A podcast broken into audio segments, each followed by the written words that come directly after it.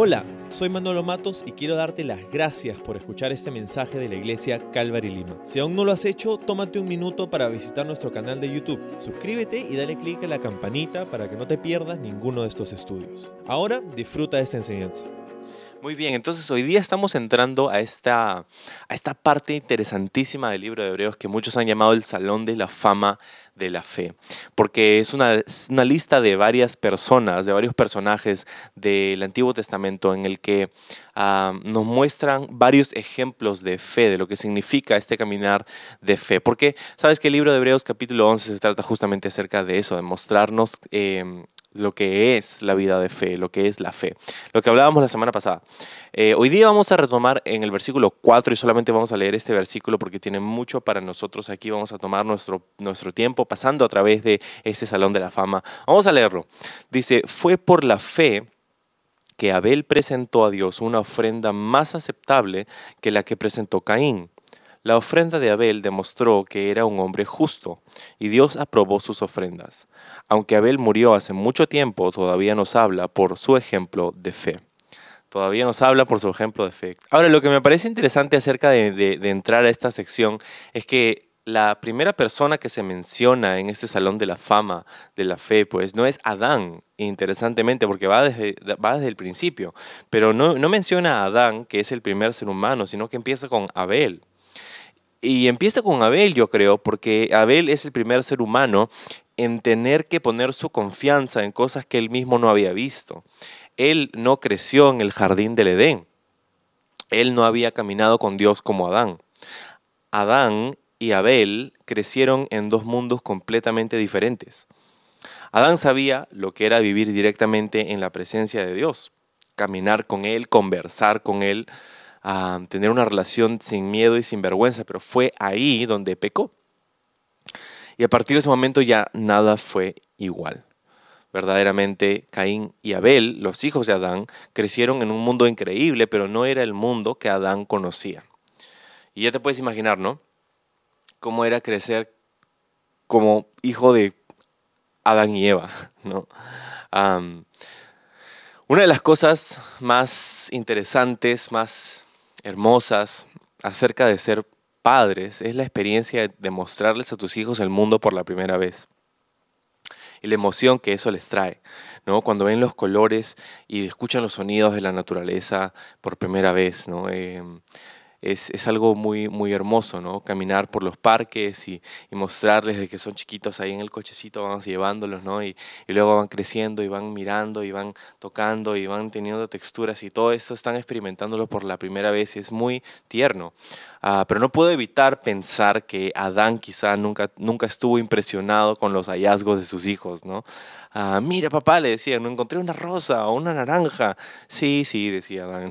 Eh, chicos, no han visto nada todavía, ¿no? Y es como Adán de repente llevaba esta, esta, esta, carga, ¿verdad? Este peso por lo que había sucedido con, con él y con su esposa.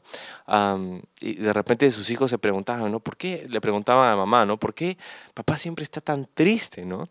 Y ya me puedo imaginar a Eva teniendo que compartir con ellos, ¿no? Bueno, hijos, lo que sucede es que su papá y yo solíamos vivir en otro lugar, en aquel jardín donde veíamos a Dios, conversábamos con Él, pasábamos tiempo juntos, mirábamos el atardecer, pero cometimos un grave error, metimos la pata, pecamos. Y así que es por eso que estamos aquí en este sitio, es por eso que el mundo es es, diferente. Todo eso es un reflejo de nuestro Creador. Todo esto que ustedes ven es lo que Dios ha creado, pero no es nuestro Creador mismo. Y nosotros le anhelamos, pero Él nos ha dado una promesa. ¿no? Y puedes imaginarte a Eva y a Adán también, ¿no? compartiendo con sus hijos ah, estas cosas que habían marcado sus vidas para siempre. Y este, honestamente, este no es el punto principal de la historia, pero, pero este es el mejor legado que podemos dejar a nuestros hijos lo que Abel recibió. Porque si lo único que dejas a tus hijos son cosas que un abogado les puede quitar, entonces no les has dejado mucho en realidad. Porque lo que está en juego es la eternidad. ¿no? Entonces, qué importante poder compartir con nuestros hijos aquello que nosotros hemos recibido, lo que nosotros hemos experimentado. No una serie de leyes y normas y cosas que tienes y no tienes que hacer, que eso es parte del crecimiento también, pero es compartir con ellos nuestra relación con el Señor, lo que hemos vivido nosotros, no solamente nuestras victorias, sino también nuestros fracasos y específicamente nuestros fracasos, que parece que es lo que Abel tomó y, de lo que se aferró que curiosamente al mismo tiempo Abel, eh, Caín perdón, rechazó. Entonces, esta quizá fue la experiencia de, Abel y de Caín, pero y también me puedo imaginar otro escenario, ¿no? En, varios momentos de su vida, quizá de vez en cuando, cuando ya la ropa eh, no les quedaba a los chicos, Adán tomaría una oveja y la llevaría hacia el altar para sacrificarla. Y, la familia escuchando desde lejos a eh, este, este horrendo, esta horrenda imagen, quizás las primeras veces que, esto sucedía, ¿no? Ah, preguntándole a su mamá, ¿qué está haciendo papá? ¿Por qué están manchadas sus manos de sangre? ¿no? Y, Adán regresaría con, sangre en sus manos, pero con paz en su corazón. Y también con un, juego nuevo de ropa, ¿no? de, piel de oveja porque eso era justamente lo que Dios había hecho para cubrir su desnudez cuando ellos pecaron ahí en el jardín del Edén. Dios les dio pieles de animales para que, para que cubrieran su desnudez, que, que de hecho era algo de lo que se dieron cuenta recién después de haber pecado. ¿no? Entonces, toda esta, esta imagen, ¿no? esta imagen de, de, de haber crecido en este, en este hogar donde Adán y Eva compartieron con sus hijos las cosas, obviamente las cosas que habían sucedido con ellos ahí, en su experiencia con Dios y su fracaso y las promesas de Dios sobre, sobre la simiente de la mujer que vendría a aplastar a la serpiente y, todo lo demás, y, ver a su padre haciendo sacrificios, eh, fue el ejemplo que, que tuvieron Caín y Abel. Ahora, Caín y Abel crecieron en un escenario idéntico, pero llegaron a convertirse en personas totalmente diferentes. Abel, nos dice la Biblia, se dedicó a cuidar ovejas, mientras que Caín se dedicó al campo. Y está en Génesis capítulo 4. Ah, vamos a leer este, este pasaje para ayudarnos a tener un poquito más de contexto. Dice ah, en Génesis 4, 3, tiempo después, Caín presentó al Señor una ofrenda del fruto de la tierra. Abel también presentó al Señor lo mejor de su rebaño, es decir, los primogénitos con su grasa. Y el Señor miró con agrado a Abel y a su ofrenda, pero no miró así a Caín ni a su ofrenda. Por eso Caín se enfureció y andaba cabizbajo. Esto es lo que pasó. Tiempo después dice, lo que quiere decir que era un tiempo específico. Aquí el texto original parece decirnos que este era un tiempo ah, apartado, lo que, lo que nos muestra en la segunda frase, donde dice presentó al Señor, ¿no? Em, que habla acerca de un tiempo y un momento y un lugar específico. Este probablemente no era el primer momento en el que ellos ofrecieron o dieron ofrendas al Señor, pero aquí pasó algo increíble, pasó algo que, que, a veces ha dejado un poco confundidos a, a muchas personas, ¿no? ¿Cuál es la gran diferencia entre Caín y Abel? ¿no? Mucho se ha dicho acerca de esto, pero ah, no queremos especular demasiado, queremos ver lo que la Biblia nos dice en realidad cuál es el mensaje que la Biblia nos está dando, ¿no? Y lo primero que tenemos que saber es que tanto Caín como Abel eran pecadores, o sea, no se trata de que uno era más justo que el otro, no, los dos son pecadores, los dos han nacido en este mundo turbulento ya ya afectado por el pecado de sus padres. entonces no es que Caín era mala gente y Abel era más este, chévere, no, no, no. O sea, ambos eran pecadores en su condición de Dios, eh, en su condición delante de Dios, ambos habían pecado, ambos estaban en el mismo, exactamente en el mismo lugar. Ah, uno no era más justo ni mejor que el otro. Tampoco su diferencia era acerca de sus trabajos. No es que Dios, a Dios le gustaban más los pastores que los que trabajaban en el campo y por eso lo aceptó. No, no está hablando acerca de eso. No, ambos tenían trabajos dignos, ambos tenían buenos trabajos, Caín dedicándose al campo para traer desde el sudor de su frente a su familia la comida, ¿verdad? Los, los vegetales, las plantas, este, el cultivar el campo era un trabajo increíble y el ser pastor también. Pero ojo, curiosamente ser pastor de ovejas ah, no, no eran necesariamente para comérselas, era obviamente para cultivar, eh, eh, tener ropa, tener abrigo, pero también para poder prepararlas para el sacrificio Abel había crecido viendo a su papá sacrificar ovejas en el altar y eso era lo que él se había dedicado a hacer. Pero esa no era la razón por la que Dios acepta ni rechaza sus ofrendas. la respuesta está en lo que nos dice Hebreos. Hebreos 11:4 hemos leído, nos dice que Abel trajo su ofrenda por fe. Y si hace mención de que Abel trajo su ofrenda por fe, por contraste lo que quiere decir es que Caín no. No se trataba de la ofrenda, no se trataba de su trabajo, no se trataba de su condición de Dios, no es que Dios le gustaba más uno que al otro, sino que se trataba de su corazón, se trataba de su motivación, se trataba de la perspectiva con la que él veía a Dios. Adán transmitió a sus hijos la palabra de Dios, de dónde venimos, qué pasó con nosotros, las promesas de Dios. ¿Por qué es necesario acercarse a Dios haciendo sacrificios animales? el hecho de que todo esto algún día sería resuelto por la simiente de la mujer que aplazaría a la serpiente. todas estas cosas estoy seguro que Adán y Eva compartieron a sus hijos y Abel lo creyó, pero Caín aparentemente no, y sus ofrendas lo demostraban. Caín cumplió con una rutina religiosa que sabía que tenía que hacer por tradición mientras que Abel trajo lo mejor que tenía para ofrecer el sacrificio donde hubo derramamiento de sangre, una gran diferencia. Abel entendía que tenía que haber un sustituto que muera en su lugar para cubrir su pecado y poder recibir el perdón de Dios.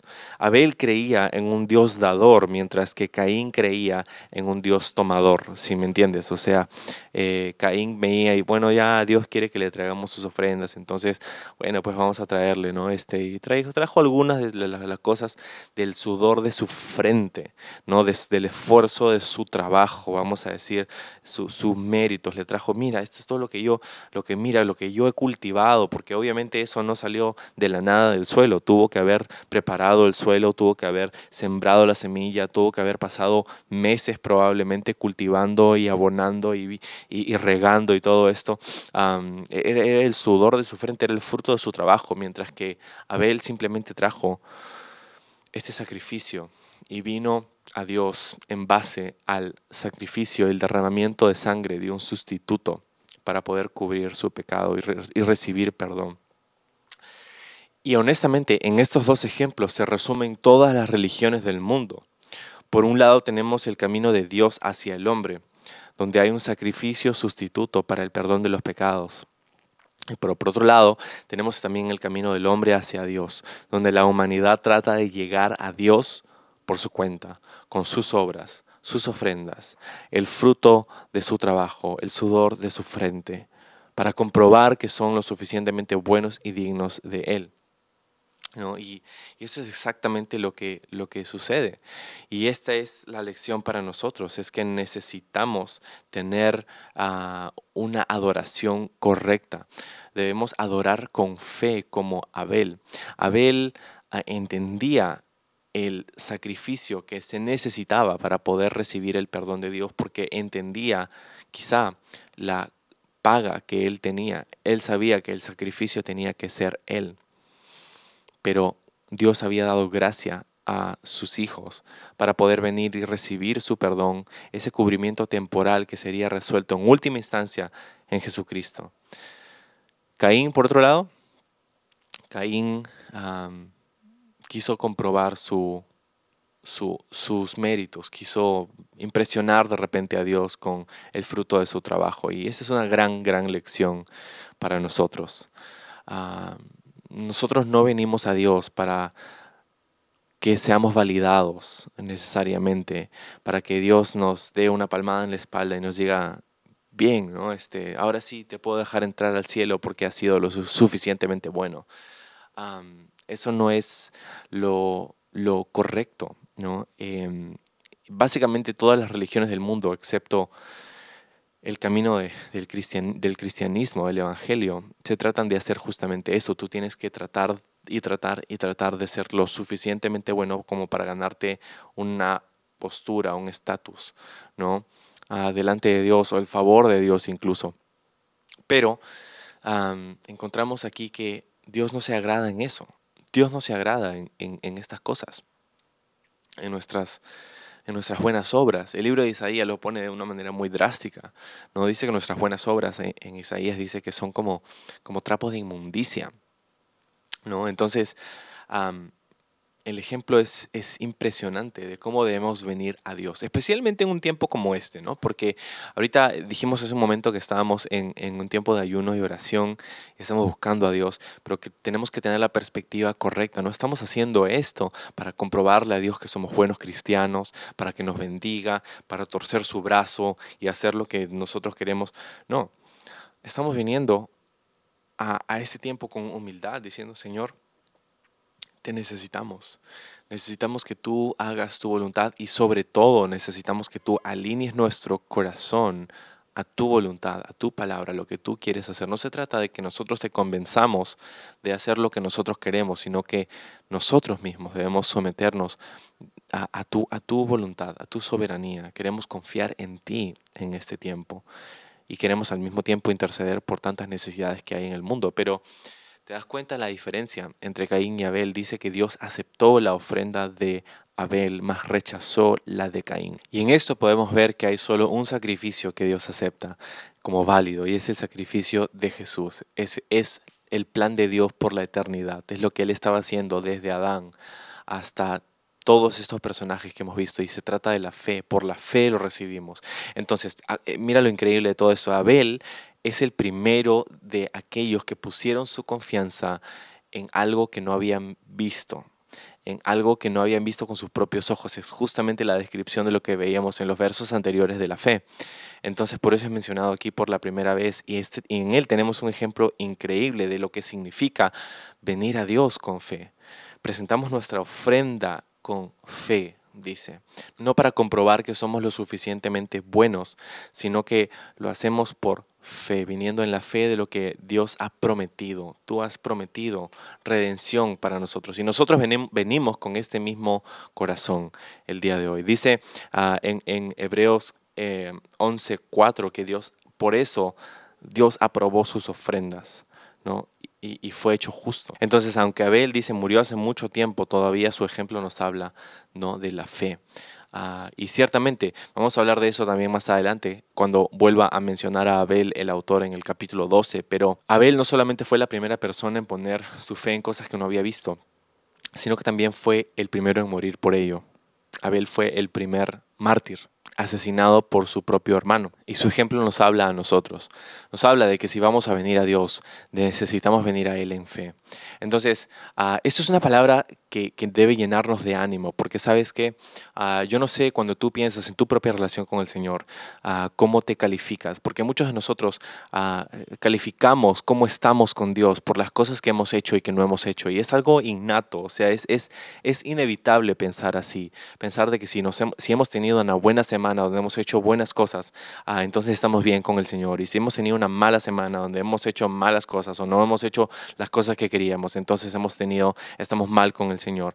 Y sabes que esto es lo que nos da libertad de todo ese sistema de, de que si lo hice y si no lo hice, no es que a Dios no le importan nuestras obras, pero cuando se trata de, que, de nuestra relación con Él, Él no nos ve a nosotros y Él no nos ama más por las cosas que nosotros hacemos. Si le comprobamos con el sudor de nuestra frente que somos dignos de recibir sus bendiciones, Dios no nos ama más por buscar hacer eso y no nos ama menos por haberle fallado, por haber caído por debajo del estándar.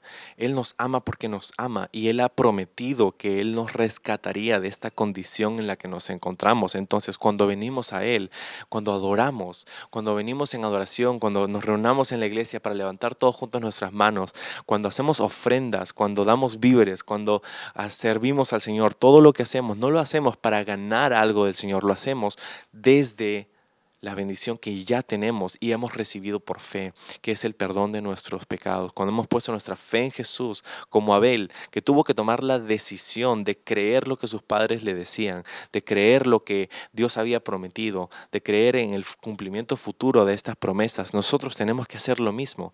Y nosotros venimos a Dios y en eso consiste nuestra adoración. No en, en decir, Señor, aquí están todas mis obras para que tú me apruebes, sino es decirle, Señor, gracias por todo lo que tú has hecho por mí, porque no te tengo que depender de, de mis altos y bajos, sino que puedo recaer sobre tu fidelidad, puedo confiar en tu salvación, en el perdón que tú has provisto para mí en la cruz.